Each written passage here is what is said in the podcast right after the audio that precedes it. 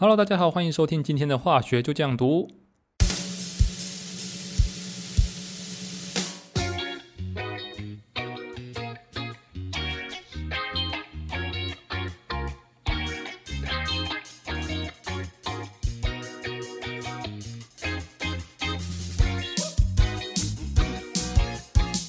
拿起你手边最近的一样东西，然后稍微假想一下，要是呢你身边有一把刀子，然后可以把它做无限的切割，最后你会获得什么东西？这个问题在现代或许我们已经显而易见，因为我们已经有非常精密的仪器，知道任何万事万物的组成都是从原子来出发。但是对于古代的科学家来讲，我们也不用说科学家，因为以前大家还没有呃原子概念的时候。都是用凭空想象的方式来想象这个世界应该，呃，它最基本的组成会是长什么样子。在西元前的时候呢，就已经有几个哲学家，比如说亚里士多德，他认为万事万物不断的切割下去，没有一个尽头。因为如果说要是有尽头的话，就会有一个粒子嘛，就会有一个最小的单位。然而，当我们把水倒到一杯杯子里面的时候，我们发现到杯子跟水中间它是完全没有空隙的，水会把它的杯子空间完全的占满。要是我们的粒子它有最小单位，那我在把水斟满整个杯子的时候，应该呢会在水跟杯子之间找到空隙，就像是我们把绿豆倒到杯子里面一样，那我们的绿豆呢跟杯子之间一定会有空隙，一样的道理。所以亚里士多德就觉得我们的物质呢，它是不会有一个最小的单位存在。我们换句话说，它是一个连续性的概念。但是呢，呃，另外一个哲学家德谟克利特他就认为，我们万事万物它都应该有一个最小的粒子。他的理由是说，要是这世界上啊没有粒子存在的话，那么锥体的那个尖点就也不会存在。两边听起来好像都有各自的道理存在，但是呢，在科学的发展史上面，亚里士多德的说法很明显是占了上风。他影响到后来的波义尔、牛顿这些科学家在探讨最小粒子的时候。都是用物质连续性的这个角度来对这个世界做探讨以及理解。比如说，波义尔就不认为这个世界上是有所谓的三元素说或者是四元素说，在当时呢都是比较主流，就是对于呃世界上万事万物的基本组成的一个假设。那波义尔呢，他是认为这世界上应该不只有这三种元素、四种元素，甚至啊这些元素呢，有些还不一定真的是组成世界上的一个基本要素。并且呢，他也相信这世界上的物质都是由微粒所组成的，会有不同的化学元素呢。最主要是这些微粒它们的大小、形状不一样而所导致的。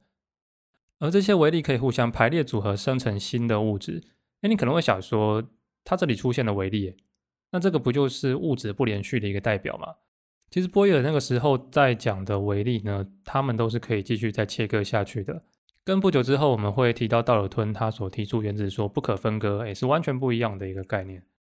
而我们的牛顿，呃，就是发明微积分的那个牛顿，他在解释一些气体行为的时候呢，也是把气体想象成微粒一样，它在空间中会飞行、会碰撞。只不过牛顿也认为这个微粒啊是可以不断的分割下去，没有一个尽头。我们现在回头看这些科学家的时候，都会想说，诶，为什么他们当时会这么想？明明呢，跟事实就是差那么多。但是这是因为我们现在已经有了上帝视角，我们能够回头有了这些基本知识，回头看的时候，知道所有的真相。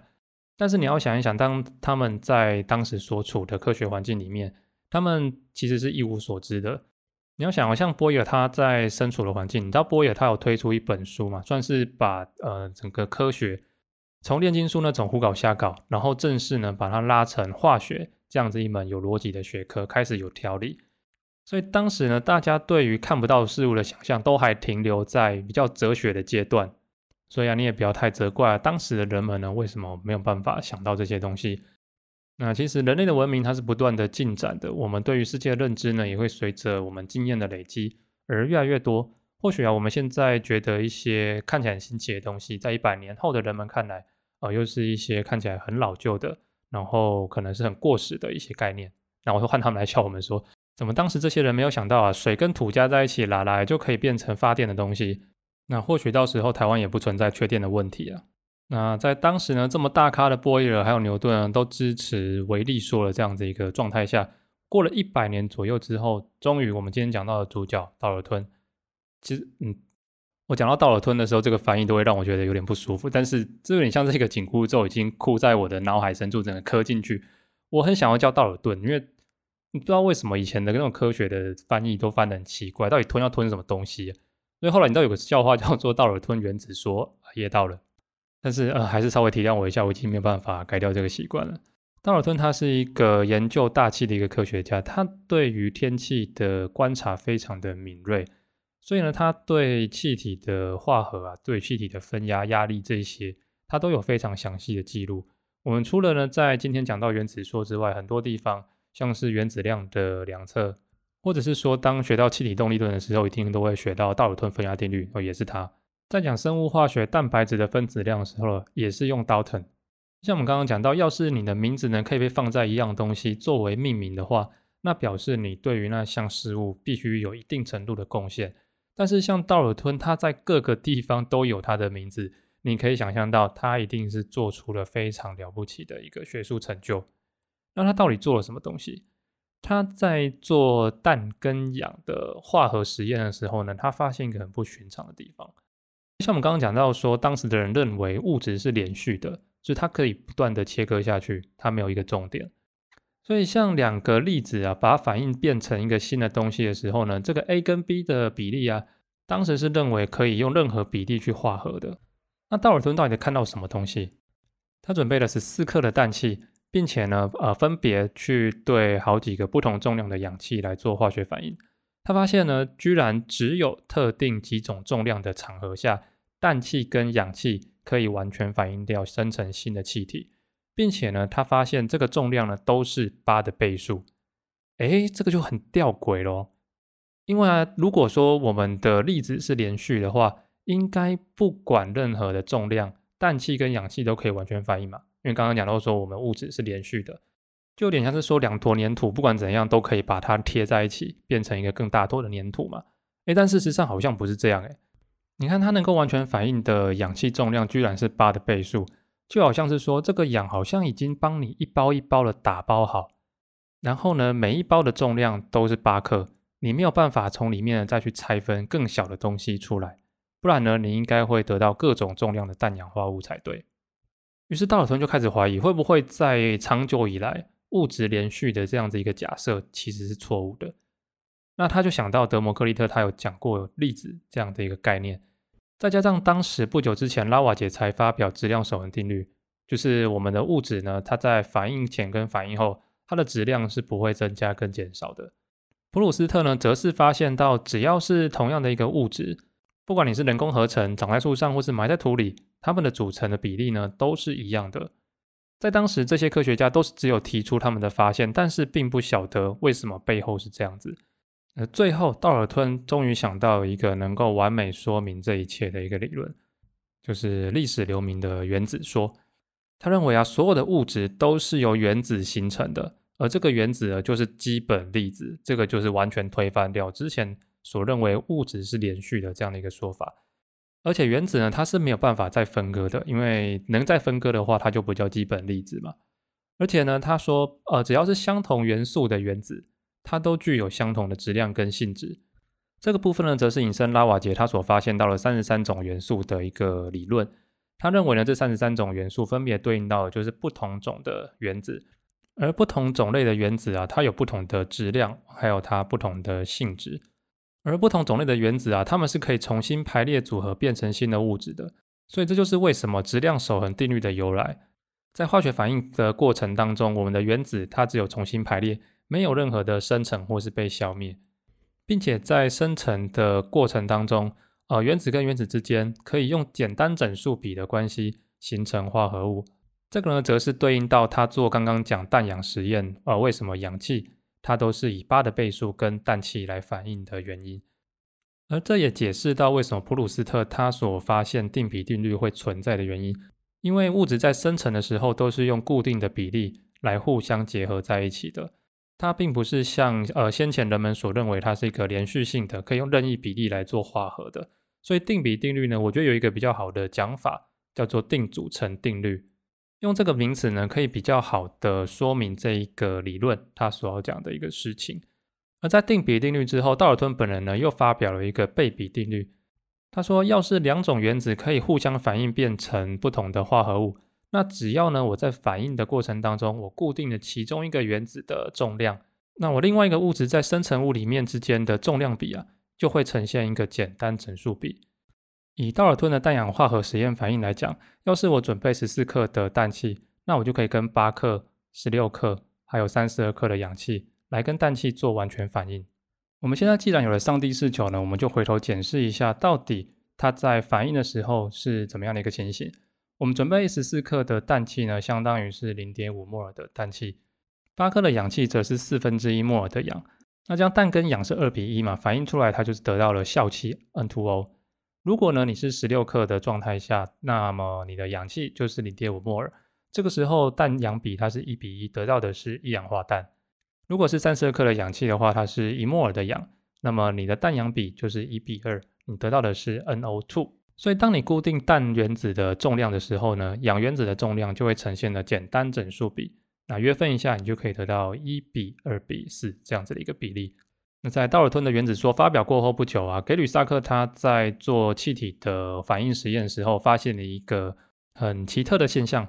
其实给吕萨克他也是一个原子论的支持者。所以他在发表他的学说的时候呢，他说，呃，当同温同样下不同的气体在相互反应的时候，并且如果它的生成物也是气体的情况下，那么反应物跟生成物之间的呃体积比也会呈现一个简单整数比，并且在同温同样下，相同体积的气体具有相同数目的原子数。比如说呢，一公升的氢气跟一公升的氯气，它们反应之后呢，可以生成两公升的氯化氢。就会呈现一个一比一比二的结果，并且根据刚刚呃给吕萨克的一个理论，我们的氢气、氯气还有氯化氢的比例原子数比也是一比一比二。这样的实验结果传回道尔顿的耳里，其实他本人其实非常不接受，而且他反而说，呃给吕萨克他的实验是有缺陷的。为什么？因为以当时道尔顿对这个世界的观察呢，他认为氢气跟氧气它们都是一个单原子的状态。也就是说，我们现在普遍认为氧气是 O2 嘛，但他是认为氧气是 O，然后氢气呢是 H，所以氢气跟氧气化合其实是两个原子加在一起的事情。所以，我们如果套到氯化氢的这个案例来讲，一个氢跟一个氯两个加在一起，如果要变成两个体积的氯化氢，那么氢原子跟氯原子它们通通都要各自对半才能够结合在一起，变成两体积的氯化氢。诶，诶，可是我们刚刚原子说一开始不是讲说原子是不可以再继续切割下去嘛？这很显然就已经违背到呃道尔顿他的理论，所以道尔顿呢他自然是不接受这样子的事实嘛。而在过了三年呢，亚佛加爵他对于这样子的现象而提出了另外一个看法，他一方面支持道尔顿的原子说，然后呢又不否定掉给吕萨克的实验结果。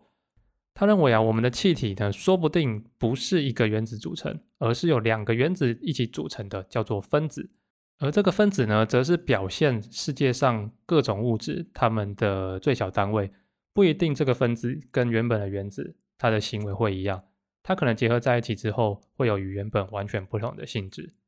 所以回到刚刚氯化氢的实验嘛，你觉得半颗不能割，那我就直接给你两颗啊。那氢气如果它是两颗所组成，氯气也是两颗所组成。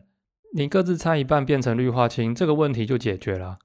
亚佛加爵这样的说法，在当时其实并没有很多科学家采信，而是在他发表过了五十年后，呃，在一个国际很重要的化学会议上面，卡尼扎洛才把他的理论重新提出，被世人终于重视到，原来用分子的一个说法可以解释很多世界上啊原先不能解释的科学原理。虽然套尔吞的原子说在日后看来啊都有很多的缺陷需要再做补强。不过，老实说，道尔顿的原子说已经是瑕不掩瑜了。他的原子说已经把原本物质从连续化成不连续，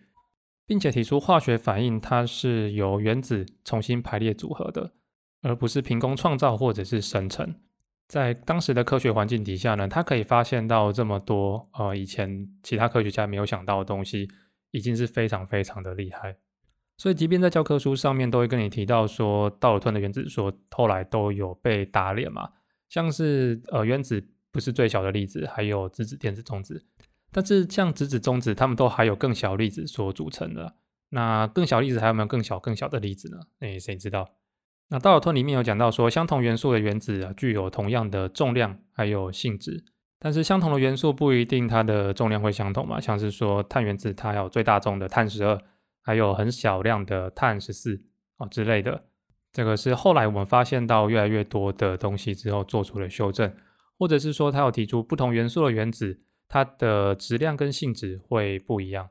但是像是碳十四还有氮十四，它们的质量数呢是非常相近的，但是性质不也不一样，所以质量呢不能当做呃原子的一个指标。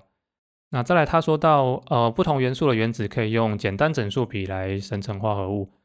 但是呢在呃像是超导体的一倍同氧化物底下，它的原子数比就不是一个简单整数比。那最后呢，他讲到化学反应它是原子的一个重新排列组合。这一点在化学反应是正确的，那只是说在核反应的时候呢，会有元素生成跟元素的消失，在呃核反应里面这一点它是不适用的。我核反应也是比较后来的事情啊，所以在当时的科学背景，你都不能说呃道尔顿他的发现是有瑕疵的，因为这些科学家呢都是基于他们自己的发现，还有当时的一些理论综合起来最为周详的一个结论。